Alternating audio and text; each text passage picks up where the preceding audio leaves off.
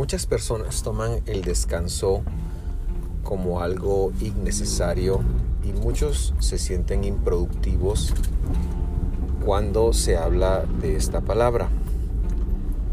Cuando la verdad es que el descanso es un invento divino, es decir, Dios mismo no solo descansó, sino pidió que el ser humano pudiera hacer un alto por lo menos una vez por semana. Y este es el principio del, sábado.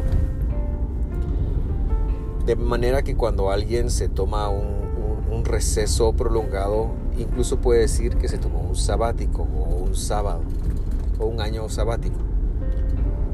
Pero mi punto es que para ser eficaces en la obra que Él nos ha llamado a hacer, es necesario tener reposo.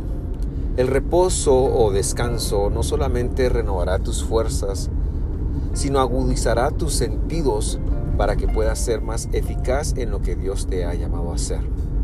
Te invito por un momento a pelear con cualquier sentimiento que te acuse de ser uh, aragán o incapaz de descansar.